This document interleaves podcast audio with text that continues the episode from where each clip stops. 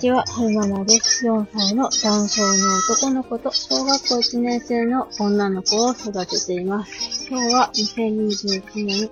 12月6日月曜日に撮ってます。ちょっと、えー、っと、1個前、2個前ぐらいの配信で、あの、小学1年生の子供たちが自分の気持ちをうまく伝えられないっていう風に学年通信から、えー、学年通信に書いてあって、ちょっともやもやするみたいなお話をしたじゃないですか。で、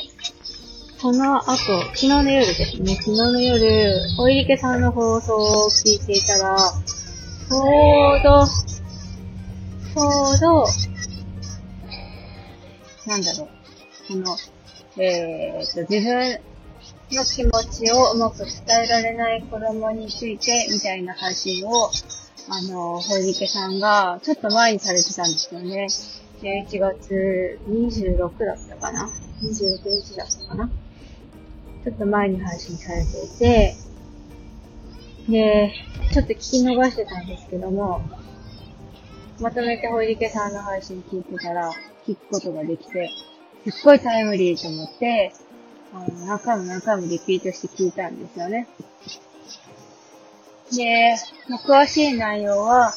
えー、リンクを貼っておくので、そちらの方で聞いていただけたらいいなって思うんですけれども、どんな話をしていたかっていうと、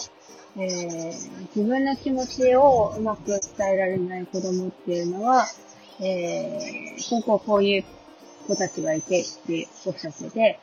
えっ、と、なんだったっけな。まず、自分の気持ちを伝えることに慣れていない子とか、あとは、えー、なんて伝えたらいいかわからない子とか、あとは、えー、自分の気持ちを伝えるのが恥ずかしい子っていうふうにおっしゃってたんですよね。で、まあ、こういう子たちが自分の気持ちを伝えれるようになるためには、まずその、会話のね、練習をしていく必要があるんだっていうふうにおっしゃっていて、で、あることをね、やっていくと自分の気持ちを伝えられるようになってくるよっていう話をしてたんですけれども、それは、えっ、と、イエスかノーかで答えられるような質問え違うな。イエスかノーかで答えられない質問をしていくってことだったんですよね。で、え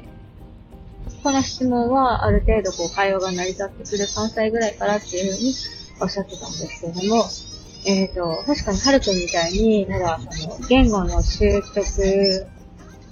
の最初の段階の子たちっていう、ん？言語の習得の最初の段階の子たちにこれをやってしまうと、例えば、えっ、と、今日の夜ご飯何食べたいって聞いたところで、はるくんはまだ、うんと、夜ご飯のメニューはこれとこれとこれとこれとこれがあるんだっていう風に、その言葉で表現できないので、はるくんみたいな、えっ、と、まだその、ちゃんと喋れない子に対しては、そういうざっくりした質問じゃなくて、えー、2択とか3択の方がいいんですよね。ハンバーグと、例えば、なんだろうな、ハンバーグと唐揚げどっちがいいとか、えー、ハンバーグと唐揚げとチャーハンどれがいいみたいな。そういう質問をしていくと、えっ、と、言葉のマッチング、ハンバーグっていう言葉と実際のハンバーグ、ハンバーグと唐揚げどっちがいい？って聞いて、ハンバーグを指すことができたら、うんとハンバーグっていう言葉とハンバーグっていうものが、えー、ちゃんとマッチングできてるよってことなので、えー、ハルくんみたいな、えー、まだ、その言葉を覚える最初の段階の子たちにはそういう2択とか3択がいい方がいいんですけれども、ある程度喋れるようになってきて、あの言葉の言語のその、なんていう、なんていうでしょう、こう、話す領域を、こう広げるトレーニングをしている子たちにとっては、そういうざっくりした質問イエスかノーかで答えられないような質問をするといいんですって。今の例で言うと、えっと、今日の夜ご飯何を食べたいとか、そういう会話がいいそうなんですよ。よいしょ。例えば、その、ある程度お話ができるようになってきた3歳以降の子供たちに、そういう、例えば1択と、2択とかの質問をしちゃうと、えー、と、例えば今の例で言うと、今日の夜ご飯、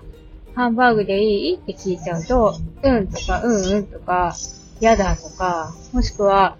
えっ、ー、と、首を振るだけみたいな。首をこう、うなずくだけとか、そういう感じになっちゃうので、あの、会話のキャッチボールが広がらないらしくて、えー、なんでしょうね。自分の気持ちを表現するっていう、こう、うんと、トレーニングにはならないらしいです。そう。子供たちが自分の気持ちを伝えれるようになるためには、どんなことしたらいいんだろうってずっと悩んでたんですけれども、ポーンとほいりけさんが、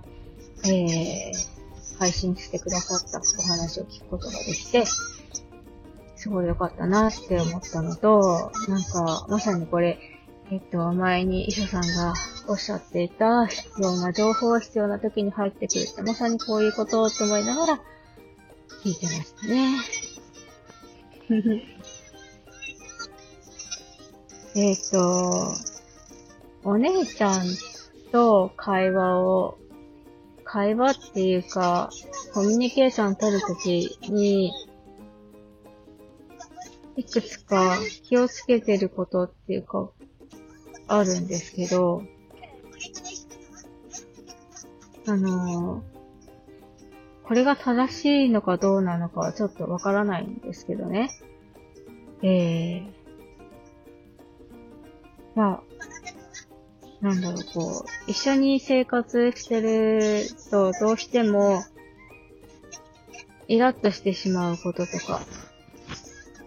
あるじゃないですか。で、まあ、お姉ちゃんが、うんと、私がしてほしくないことをしていて、えー、注意したとするじゃないですか。最近はあんまりないんですけど、まだその、うまく自分の気持ちを言語化できないときは、うーん、もどかしさなのか、分かってもらえないっていう悲しさなのか、ひー、お姉ちゃんがね、ひーってなっちゃって、こう、なんでしょう。わー、わーって泣き出しちゃうことがあったんですよね。でもそうなっちゃうと、もう、ごめんねって言っても、何を言っても、全然その、言葉が入ってこないので、そういう時は、え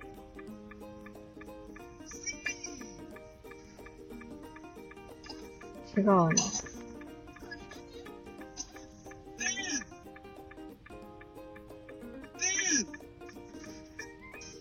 あ、そうそうそう。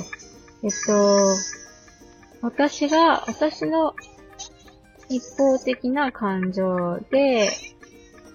えー、お姉ちゃんがそんなに悪くないのに、わーって怒っちゃった時は、私が我に帰った時に必ず、えー、怒っちゃってごめんねって、母ちょっとね、えっと、余裕がなくって、とか、母ちょっと疲れてて、とか言って、えっ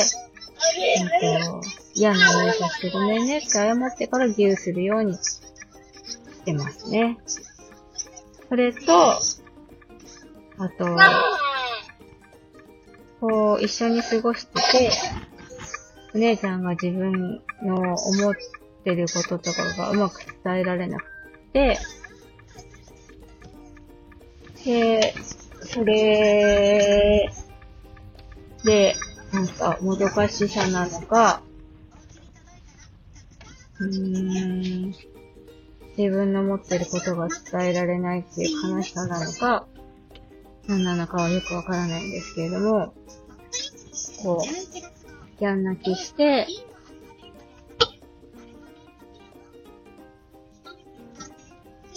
もう何を言っても、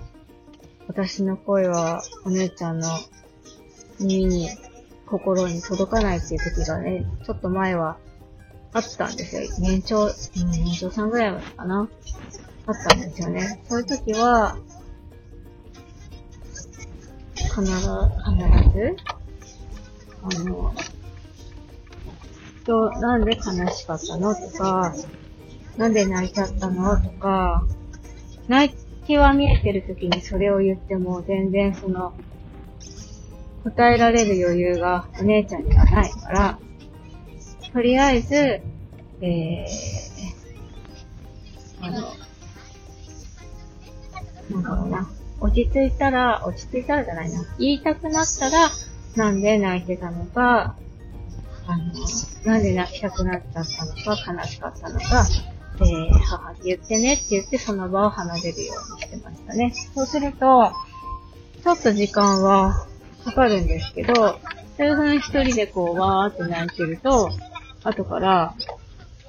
とととって私のところに来て、あの、実はね、こういう風にな気持ちだったんだとか、こういう風にして欲しかったんだとか、言ってくれてました。最近は、その、自分の思いが伝わらなくて、やん泣きするっていうことは、まあ、ほぼほぼなくなったんですけれども、でもなんか、私、昨日なんかも、えー、買い物に行って、姉ちゃんがバーって走って人にぶつかっちゃったんですよね。で、その時お姉ちゃん、うん、気持ちが高ぶってたからなのか、ぶつかっちゃった人に謝れなかったんですよ。で、私が代わりに、あ、すみませんって言って謝っといたんですけど、後からお姉ちゃんに、さっき、人とぶつかっちゃったよね。走、お店の中で走り回ったらぶつかっちゃうから、母の後ろにぴったりくっついてきてね、とか、うんと、ぶつかっちゃったらごめんなさいって言うんだよって、あの、言ったんですけども、なんか、怒られたっていう感情の方が強かったみたいで、しばらくムスッとしてて、しばらくムスッとして、その後に、えー、さっき母に怒られたのが嫌だったって言ってましたね。なんかその、ムスッとしてずっと黙ってるよりは、なんかその、怒られて嫌だったって言えるっていうことが、まあいいことかなと思って私は言えるんですよね。だから、その、なんだろう。嫌だったとか嬉しかったとか、お姉ちゃんが言ってくれるようになったのは、すごい良かったなって思ってます。で前にちょこっと今日何が一番楽しかったとかいう話をしてた時があって、最近なんかお姉ちゃんとお話ししてると、今日一番嬉しかったことは何とか聞かれたり、この間なんかは、YouTube でどんな動画が好きって聞かれたりしていて、なんかこういう質問すごくいいなぁと思いながら、えー、答えてましたね。はい。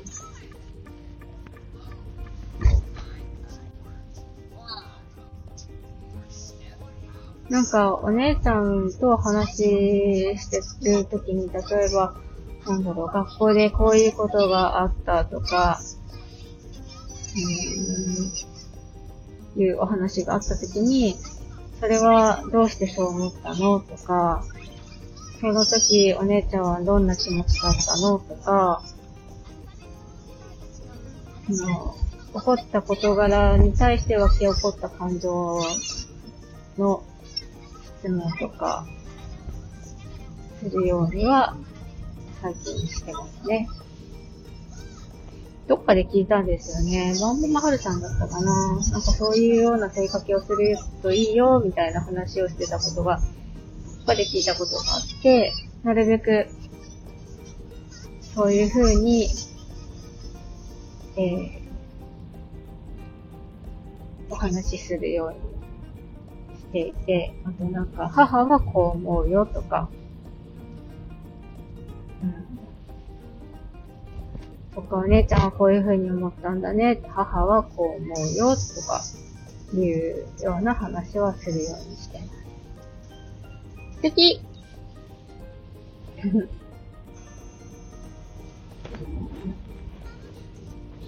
うん。TP シアターだって。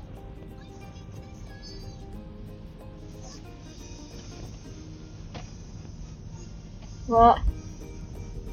ガソリンないよって言われた。やばい、帰りで間に合うか。えーと、何が言いたかったかっていうと、えー、日野堀池さんの配信を聞いていて、自分の気持ちをうまく伝えられない方に対しては、えー、イエスかノーかで伝えられないような質問をしてあげて、えー、なんだろうな、まあ、会話、会話言葉のキャッチボールのトレーニングをしていくといいよっていうお話でした。えっ、ー、と、最後までお聴きくださいましてありがとうございました。それではまた。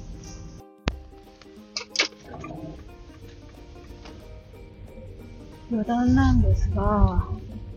えー、っと、昨日、ボイシーで、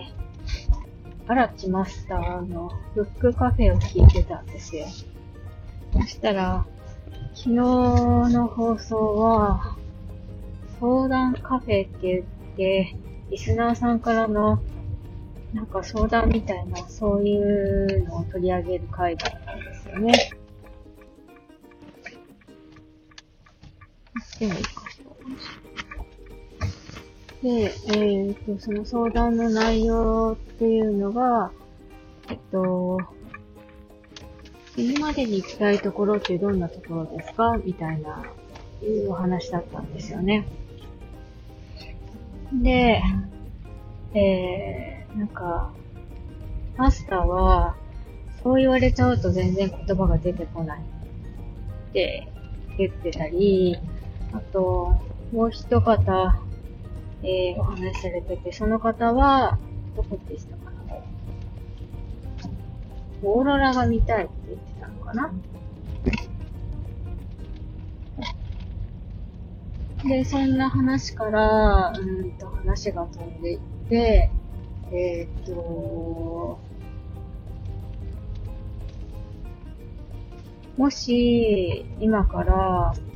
えー、30年ぐらい前に、うんと、音声配信、SNS みたいなのがあったならば、自分のおじいさんとかおばあちゃんの、えー、がね、もし音声配信やってたら、聞いてみたいなって思うって話をマスターがしてたんですよ。で、えっと、その当時、自分のおじいちゃんなりおばあちゃんが感じていたこととか考えていたことが音声で聞けるのであれば、日記とかそういう文章、手書きの文章じゃなくて、肉声でその当時思っていたことがね、聞けるのであれば聞いてみたいっていう話をしてたんですよね。ほいほい。で、えー、それとともに、その、なんていうのかな。うんと、その音声配信を自分のおじいちゃんやおばあちゃんが喋ったことに対して、えー、どなたかがコメントしてくださってるのであれば、そういったことも見てみたいっていうふうにお話しされてたんですよね。で、その、それを聞いて、ああ、そうか、と思って、で、前、前回の、その、姉ちゃんの通う小学校に対するちょっともやもやみたいな話をアップして、ちょっとね、削除しちゃおうかななんて思ってたんですけど、でも、その、私が小学校に対してその時そういう風に思ったってことは事実だし、将来お姉ちゃんがあの放送を聞いて、あ母はああいう風に思ってたんだ。私はそうは思わなかったけどなって思うかもしれないし、もしかしたら、その、あ母はああいう風にあの時思ってたんだ。私もそう思ってたよって思うかもしれないし、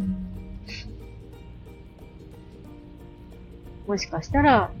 母の考え方は考えすぎだよって、そこまで深く考えてなかったよ、私がなんかって思ってたかもしれ思うかもしれないし、それは、どう思うかはお姉ちゃんの自由なんですけども、まあ、あの、その当時私がそういうふうに思ってたってことを、えー、音声で残しておくことも、まあ、ありなのかなと思って、消そうかなと思ったけど、消さなくてもいいかって思えた、思えたんですよね。そう、それをね、ちょっと余談として、え残しておきたかったなと思ってお話ししてみました。えーと、最後までお聴きくださいまして、ありがとうございました。それではまた。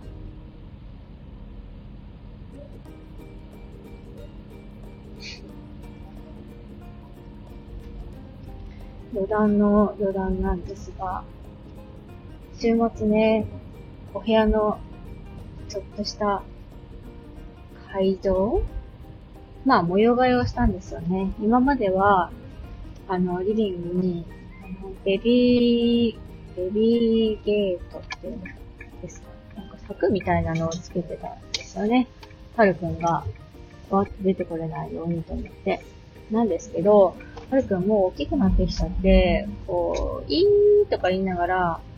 その柵をね、乗り越えられちゃうんですよ。だから、その、入り口のところをね、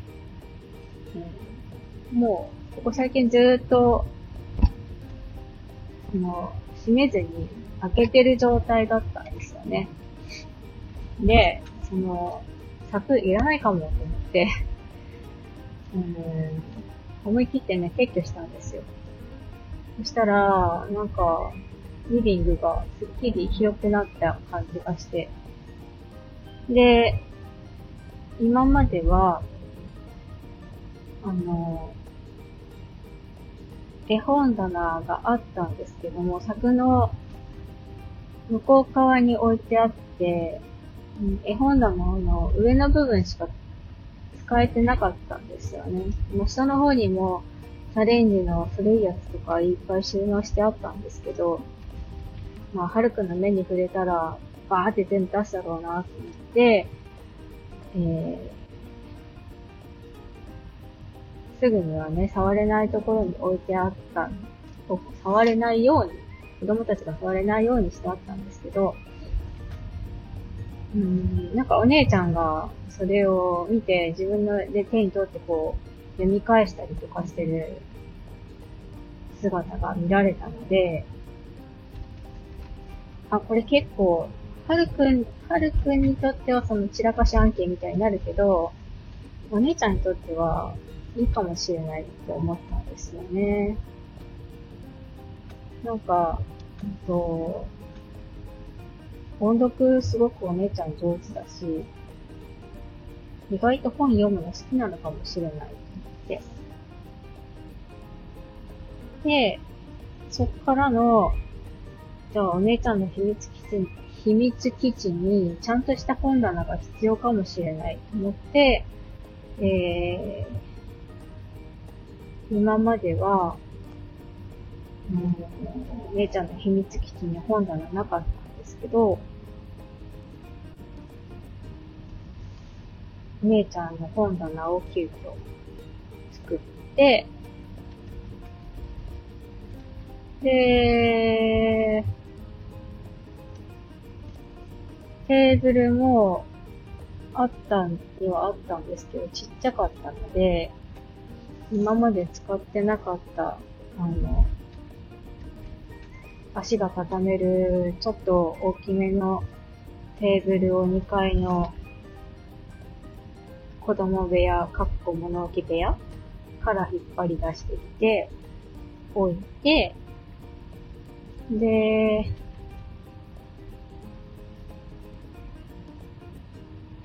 お姉ちゃんの、その、秘密基地の中に、夫が作ってあげた、あの、段ボールの小部屋があったんですけど、お姉ちゃんいつもその中でね、あの、アイロンビーズやったり、時々チャレンジやったりとかしてたんですけど、暗くて目に悪いからと思って、うんと、お姉ちゃんにこれちょっと撤去してもいい？ってちょっと断りを入れて、いいよってことだったので、段ボール解体して、そしたらなんか、お姉ちゃんの秘密基地が、ちょっとスッキリして、で、勉強もしやすい環境になったかなって。お姉ちゃんも喜んでたので、すごいなんかやってよかったなと思ってスッキリしましたね。であとは、うんと、お姉ちゃんが一人になる空間も必要だろうなと思ったので、あのー、秘密基地をね、解体しちゃったけど、母は後でお姉ちゃんが好きそうなテント買ってあげるからってお約束したら、いつ？いつ？いつ届くの？ってすごい ワクワクしてましたね。だから、ちょ、ちょっと、ちょっと待ってね。ちょっと今母選ぶ時間も必要だからって言って、あの、適当にこんなのいいかしら？みたいなのを探してきて、お姉ちゃんにどれがいいと思う？って、あの、見せてあげて、で、その、畳の部屋の小上がりの部屋にね、えっと、お姉ちゃんがちょっと一人になれるように、ちっちゃめのね、子供テントを置いてあげようかな、なんて思ってます。えーと、最後までお聴きくださいましてありがとうございました。それでは、また。